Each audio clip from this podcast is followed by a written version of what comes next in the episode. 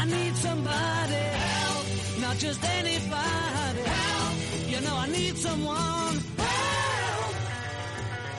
When I was younger, so much younger than today, I never, I never needed anybody's help in any way.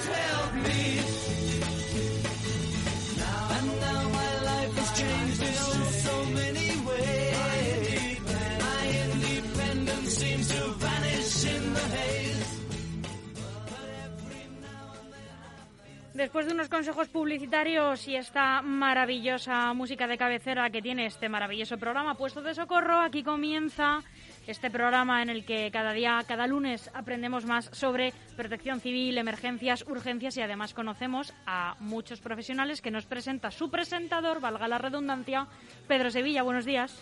Buenos días, Almudena. Buenos días, Leganés. Buenos días, Madrid. Buenos días, LGN Radio. Pues Buenos estamos, días a ti. Estamos, estamos, estamos. Bueno, eh, pues hoy, antes de nada, vamos a dar los buenos días al, al invitado, a don Álvaro Trampal Ramos. Álvaro, buenos días. Hola, buenos días. Que este tengo ya en, en espera. Muchas gracias por, por acudir a la llamada del programa Puesto de Socorro y de este que su, tu servidor, Pedro Mar Sevilla. Y bueno, antes de empezar, en este programa, antes de empezar contigo, que es lo que nos interesa del, del cogollo de, esta, de este mm, 30 minutos de divulgación de urgencias, emergencias, enfermería y protección civil, siempre recuerdo las medidas anti-COVID, ¿no? Las cuatro M's, mascarilla, mascarilla, mascarilla, manos, manos, manos, lavado de manos con agua y jabón y o uso de hidrogeles o hidroalcoholes, metros, metros, metros, por el tema de la distancia, cuanto más distancia mejor, y más ventilación, más ventilación, más ventilación, espacios cerrados, confinados, y ojalá que la Navidad no nos cueste demasiado luego en enero y nos llevemos un disgusto. Bueno, esperemos, esperemos que, que lo hagamos bien todos y no sea así. También recordar a los oyentes, eh, los miles de oyentes y de fans del programa, que tenemos una- un correo electrónico, pregunta.lgnradio.gmail.com para sugerencias, críticas, eh, salvo insultos. Admitimos cualquier cosa. Y antes de empezar, que esto es que es verdad que hay que relajarse un poco, quiero dar las gracias a, Paco Olmos, a Francisco Olmos, un, querido técnico de emergencias del Suma 112 y gran experto en, radio, porque él trabajó y todavía hace radio con, con compañero Alberto y Eduardo en un, en un programa que se llama El Epicentro, que me llamó otro día. Tuve el honor y el placer de que me escuchara el programa, aunque fuera en formato podcast, y me dijo, Pedro, tienes que relajarte. No puedes ir tan rápido, hace las entrevistas como... Bueno, algunos por aquí en esta mesa también te lo decimos de vez Ya, en ya, cuando. ya. Así que bueno, pues yo hoy, con mi propósito de enmienda, y aunque pierda una preguntilla con Álvaro, que además es conocido y amigo y no hay problema, pues voy a ir mucho más, mucho más tranquilo y mucho más sosegado. Y como me dijo Paco, que es un experto, como digo, en, en radio, eh, como si estuviera haciendo una entrevista eh, de cara a cara con la persona y con un café. Eso es. Bueno, así que bueno, pues po- poco a poco. Bueno, pues don Álvaro Trampal Ramos, buenos días. Buenos días, Pedro. ¿Cómo está Nada, usted? muy- Bueno, aquí estamos, de lunes. Sí, De lunes. muchísimas gracias por invitarme a, a vuestro espacio, a tu espacio. Y no te preocupes si vas más despacio y nos saltamos alguna pregunta. No, no te lo tendré en cuenta. Bueno, bueno, mu- muchas gracias. Bueno, Álvaro y yo hemos coincidido eh, profesionalmente durante estos años, durante muchos años, tanto en SAMU Protección Civil como voluntarios, en Hospital de Getafe, en Sanitas y ahora en Fudel, ¿no? Bueno, pues la verdad es que es una persona, es un enfermero de, de gran prestigio y de una calidad humana y profesional importante, yo lo, tengo, lo puedo aseverar y asegurar. Y bueno, pues ha sido recientemente padre, o sea que bueno, pues lo, va teniendo todo, ¿no? Va a seguir... Así que bueno. Y para empezar con él, ahora mismo él, él es el, director del, del Centro de Simulación Clínica de FUDEN. Y ahora veremos, a quien no sepa, que la mayoría de la gente no lo sabrá, qué es FUDEN y qué es ese Centro de Simulación Clínica. Y vamos a empezar por ahí. Álvaro, tu currículum, como siempre, como casi todos mis invitados, es, es eh, estratosférico. No estaríamos aquí varios programas contando lo que, lo que tenéis, los expertos, los máster. Y, pero bueno, mm, yo lo resumo y sintetizo tan rápido y empezamos con las preguntas. Bueno, Álvaro, dime, eh, ¿qué es FUDEN? Bueno, pues eh, la Fundación para el Desarrollo de la Enfermería eh, fue creada hace más de 30 años, en el 1989, y realmente el objetivo y el propósito que, tenemos es mejorar la salud de, la población a través del desarrollo y mejora de los profesionales enfermeros, de, eh, enfermeros y enfermeras, que con, su, con el aprendizaje, con la formación, con la, adquisición de, de competencias, pues eso se va a plasmar en, en la población, la población general. Bien, eh, yo soy además, tengo la, suerte de que mm, en muchas ocasiones habéis contado conmigo desde FUDEN para ser docente y lo conozco bien, y pero vamos, más en detalle y lo que tú ahora mismo diriges y, llevas ahí viento en popa toda vela, como diría, como diría la canción, eh, el, Centro de Simulación Clínica, ¿qué es lo que es dentro de FUDEN? ¿no? ¿Qué, ¿Qué, implica para, para esa fundación? Sí, bueno, creo que, que, voy, a, decir yo, ¿no? Del, centro de simulación, pues es una de, las piezas claves de, la formación que, se hace desde la fundación, eh, ya que no solo hacemos cursos online, aquí también es eh, presencial y semipresencial.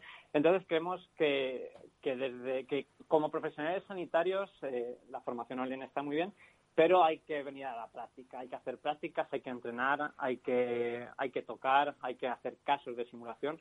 Entonces, eh, nosotros ya desde el 2015, si no recuerdo mal, empezamos con una pequeña sala de simulación, con un box de, de urgencias y una, y una ambulancia recreada y poco a poco hemos ido ampliando y tenemos, eh, pues hasta desde hace un año, tenemos todos los espacios que, que un profesional eh, de enfermería puede, puede trabajar, ambiente extrahospitalario, una ambulancia, un post de críticos, una planta de hospitalización, una consulta, eh, un quirófano, un paritorio.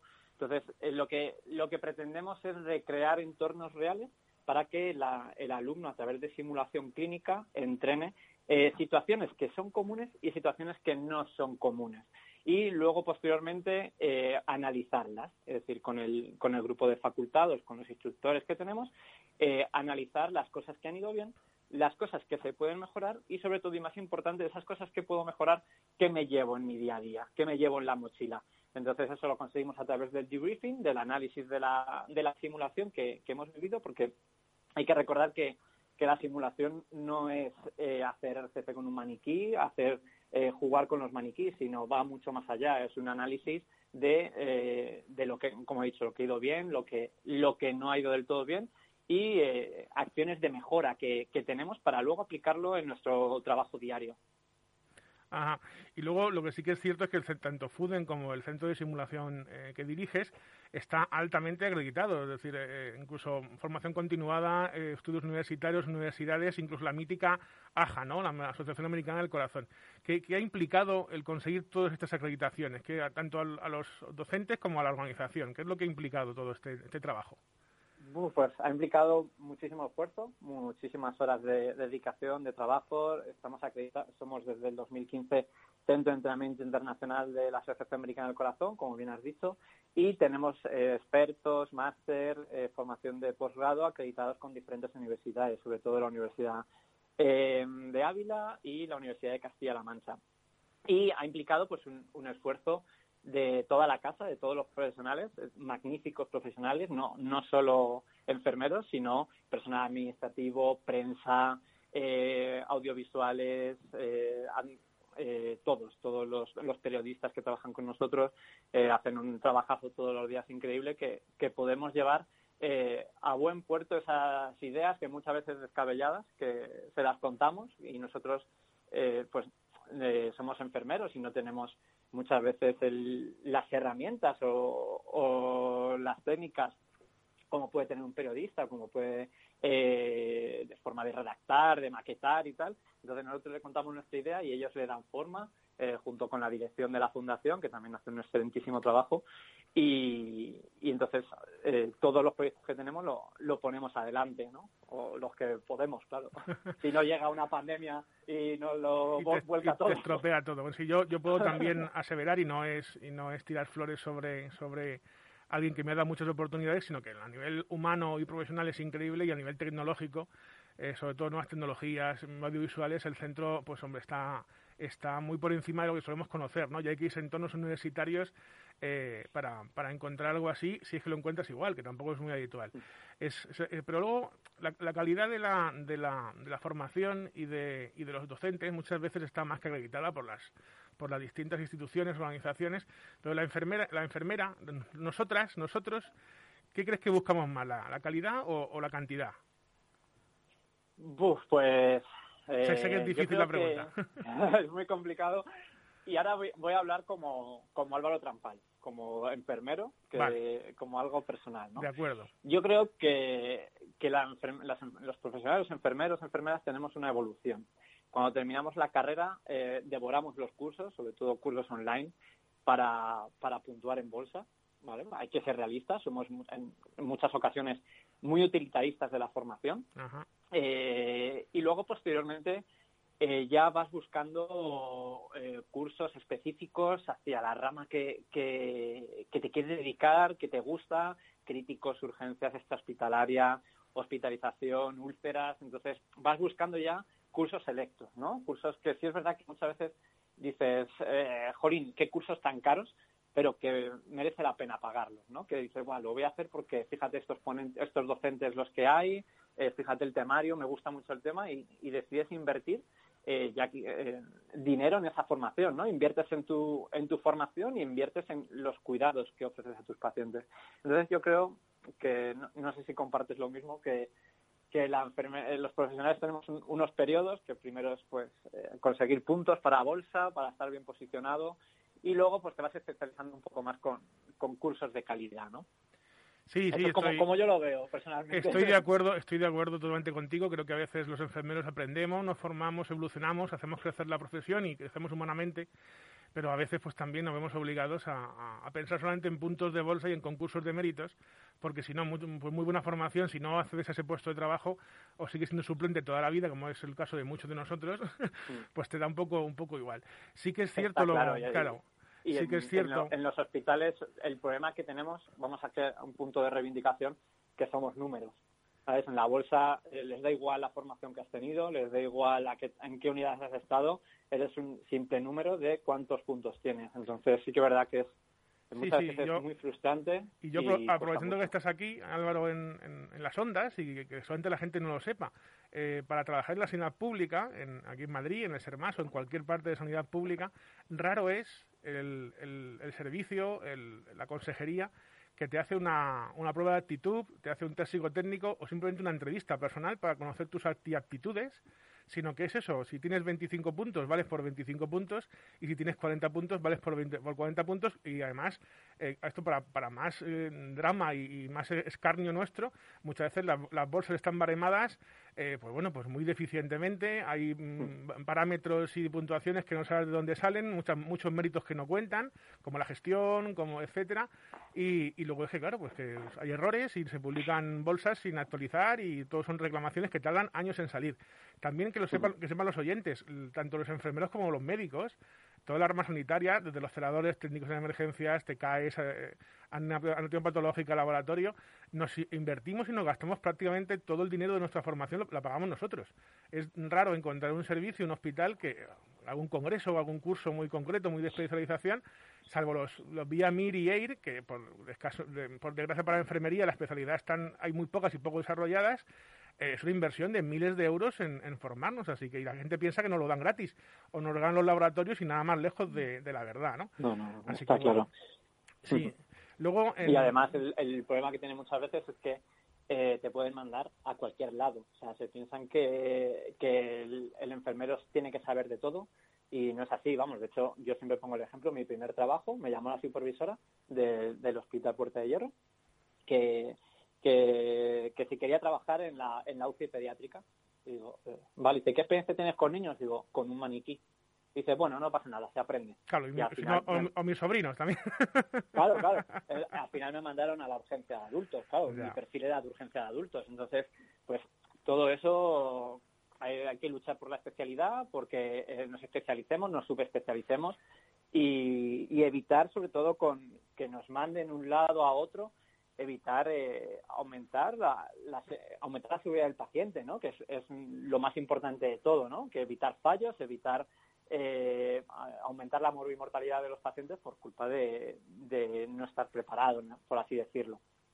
Sí, sí, pero para que lo vean los oyentes, que no, no se dedican al, mundo sanitario, acabo de, de, leer la noticia de que el Ministerio de Universidades, ese gran ministerio lleno de competencias como el de Sanidad, que se le salen por las puertas, ¿no? Las competencias que tiene y lo bien que lo hace, creo que ha, dicho que va a haber la prueba de competencia de acceso libre o de vía extraordinaria para la especialidad de enfermería de, de familia, de comunitaria, que es la de atención primaria, que va a ser ahora, cuando lleva desarrollada y tal un montón de años, y además va a ser online, que va a ser súper divertido ver cómo se te examinas en casa, ¿no? De una cosa así tan importante para hacer una plaza de extraordinaria de especialidad. luego para que ni lo paguen ni lo reconozcan y te puedan poner donde, donde ellos quieran.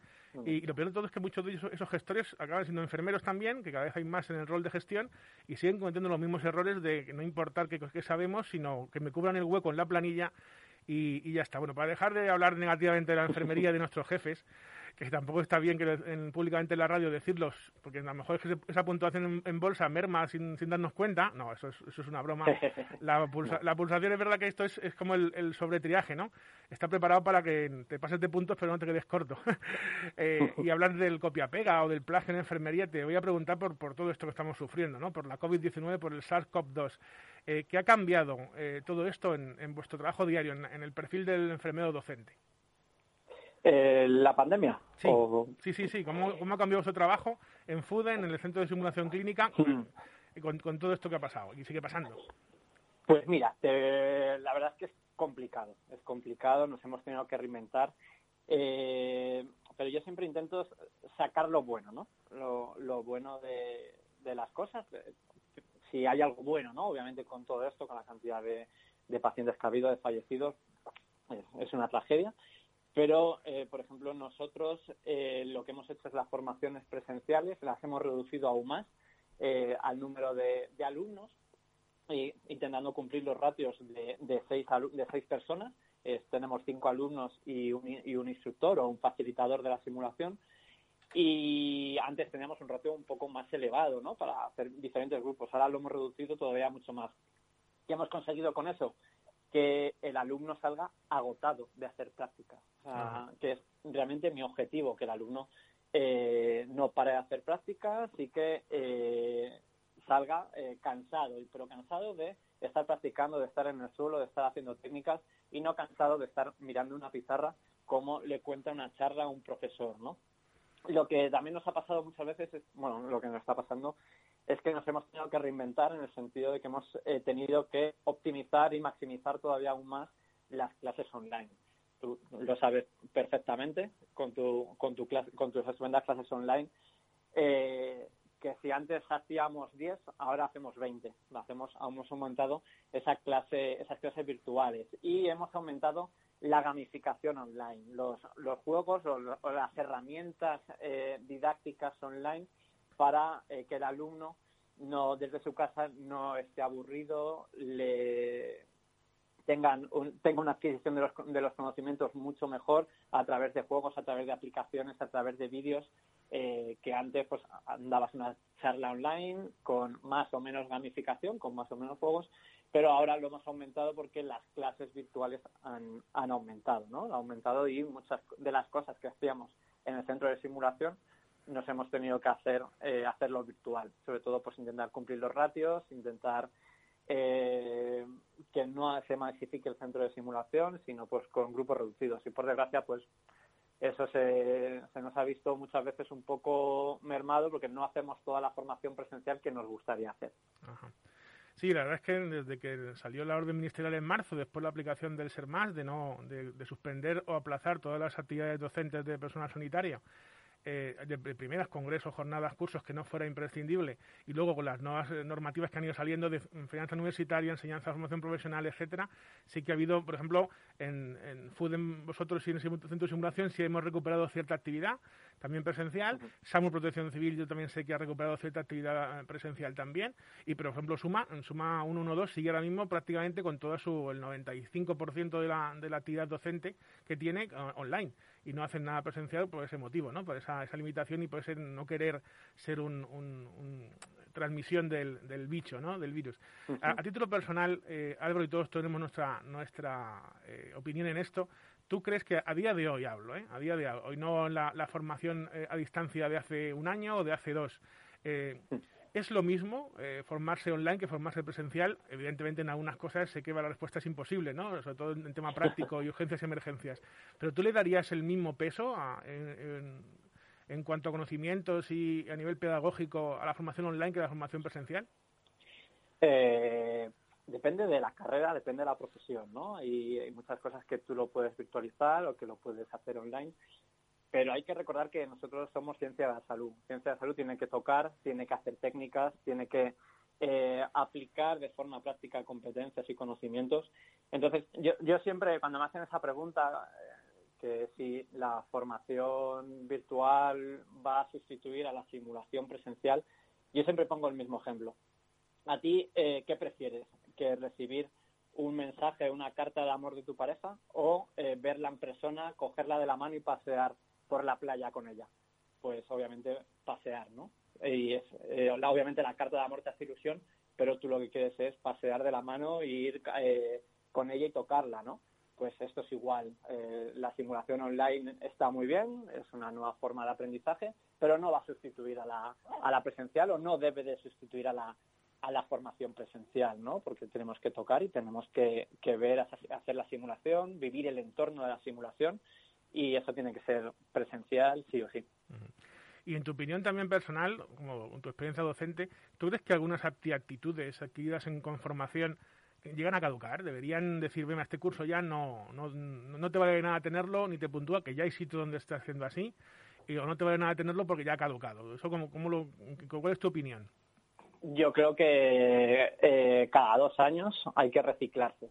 Es, importantísimo. De hecho, eh, los cursos que nosotros damos SAJA, de la Asociación Americana del Corazón, o el PHTLS, que es de politrauma extrahospitalario, eh, obviamente los créditos de formación continuada que eh, ofrecen las universidades o la Comisión de Formación Continuada, eso no caduca, pero eh, los, lo, la AJA y la NAEM, que son las entidades acreditadoras en Estados Unidos, cada dos años eh, no te vale el título, tienes que reacreditarte.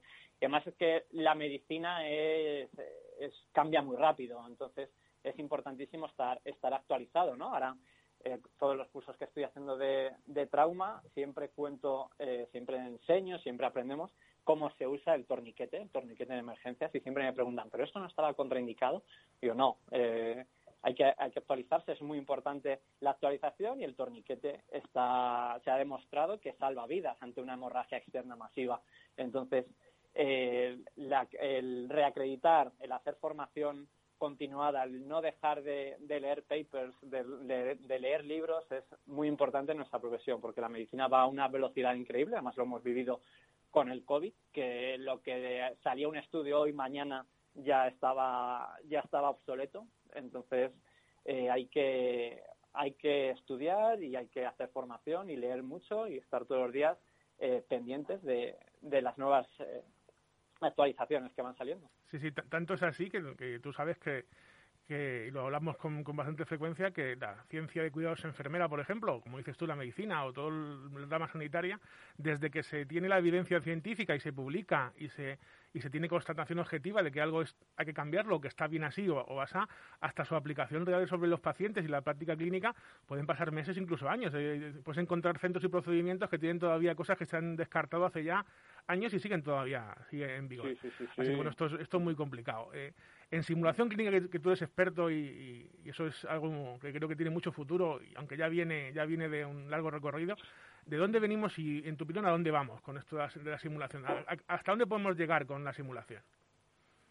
Bueno, con, yo creo que la, la simulación es una herramienta increíble eh, que beneficia a la seguridad del paciente y a la formación de los profesionales. Eso está claro, ¿no? La simulación lleva muchísimos años, muchísimos años en nuestro medio, en sanidad. Eh, la hemos adquirido eh, sobre todo la simulación en actuaciones críticas, en situaciones críticas de, avia de la aviación de los del CRM de, Ajá, sí. que es el que es el, el Crisis Disaster Management de estallido de la aviación entonces eh, es una herramienta que nos permite una, una, un aumento de la seguridad del paciente increíble ¿no? ya que podemos reproducir y recrear todas las veces necesarias eh, un escenario ¿no?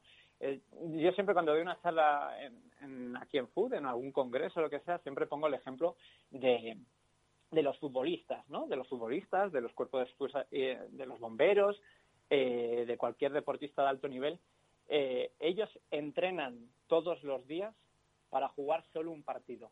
Nosotros que jugamos todos los días, ¿por qué entrenamos más? ¿no? Tendría que ser eh, la simulación tendría que ser algo obligatorio en nuestro país, como es en otros países, Estados Unidos, Inglaterra, eh, para los profesionales sanitarios y la gente tendría que pasar por el simulador eh, como, como mínimo cada seis meses, ¿no? El, hacer caso de simulación, aunque sean técnicas que o sean escenarios que practicas en tu día a día. Pero es muy importante el, el, realizarlo, el realizarlo bien, el hacer checklist, el aumentar la seguridad del paciente que eh, es tan importante en nuestros días, ¿no? Sobre todo con, con, los, con todos los estudios que se han publicado de, seguridad, como hace muchos años se publicó el Errores Humano, que es un estudio que demostraba que la tercera eh, causa de mortalidad en Estados Unidos eh, son errores médicos.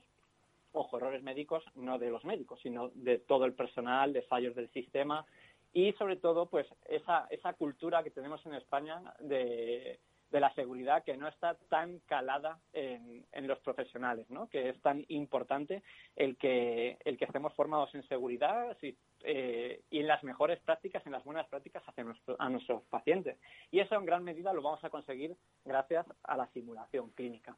Sí, sí, me, ha gustado mucho. Sí, sí, dime, dime, dime, perdona. ¿Y hacia dónde vamos? Eh, pues es que no lo sabría decir, ¿no? Yo creo que eh, el modelo anglosajón de, simulación, tanto en Reino Unido como, en Estados Unidos, que dan tantísima importancia a la simulación clínica. De hecho, eh, si no pasas por simuladores, no estás acreditado. Los seguros de responsabilidad civil que ellos tienen no te acreditan. Entonces, eh, sería estar formados en simulación, pues todo el personal y cada cierto tiempo hacer lo que, lo que nosotros en simulación llamamos simulación in situ, es decir, simulación en tu propio servicio, en el paritorio, en el quirófano donde trabajas, con todo tu equipo y el analizar posteriormente con un debriefing lo que ha ido bien, que ha ido no del todo bien y que podemos mejorar. Bueno, bueno, pues acaba el tiempo, es la una de la tarde ya, vienen los compañeros del siguiente programa. Y bueno, pues muy interesante. Alguna preguntilla se ha quedado porque hemos ido un poco más pausados. Y bueno, pues Álvaro Trampal Ramos, muchas gracias. Muchas gracias a FUDEN, a Juan Andrés Siles, el responsable de comunicación. Y nos quedamos con eso, ¿no? Me ha gustado mucho esta frase tuya de, de los futbolistas entrenan todos los días para jugar un partido. Me gusta mucho, por ejemplo, la frase de Antonio Pérez, que conocemos los dos, de trabaja como entrenas, entrena como trabajas. Y yo creo que, bueno, pues la simulación y la formación es fundamental y tiene mucho futuro y mucho que desarrollar. Muchas gracias, Álvaro. Y bueno, pues. A vosotros. Y sigamos trabajando en ello por una enfermería del siglo XXI. Muchas gracias. Un saludo. A vosotros, un placer.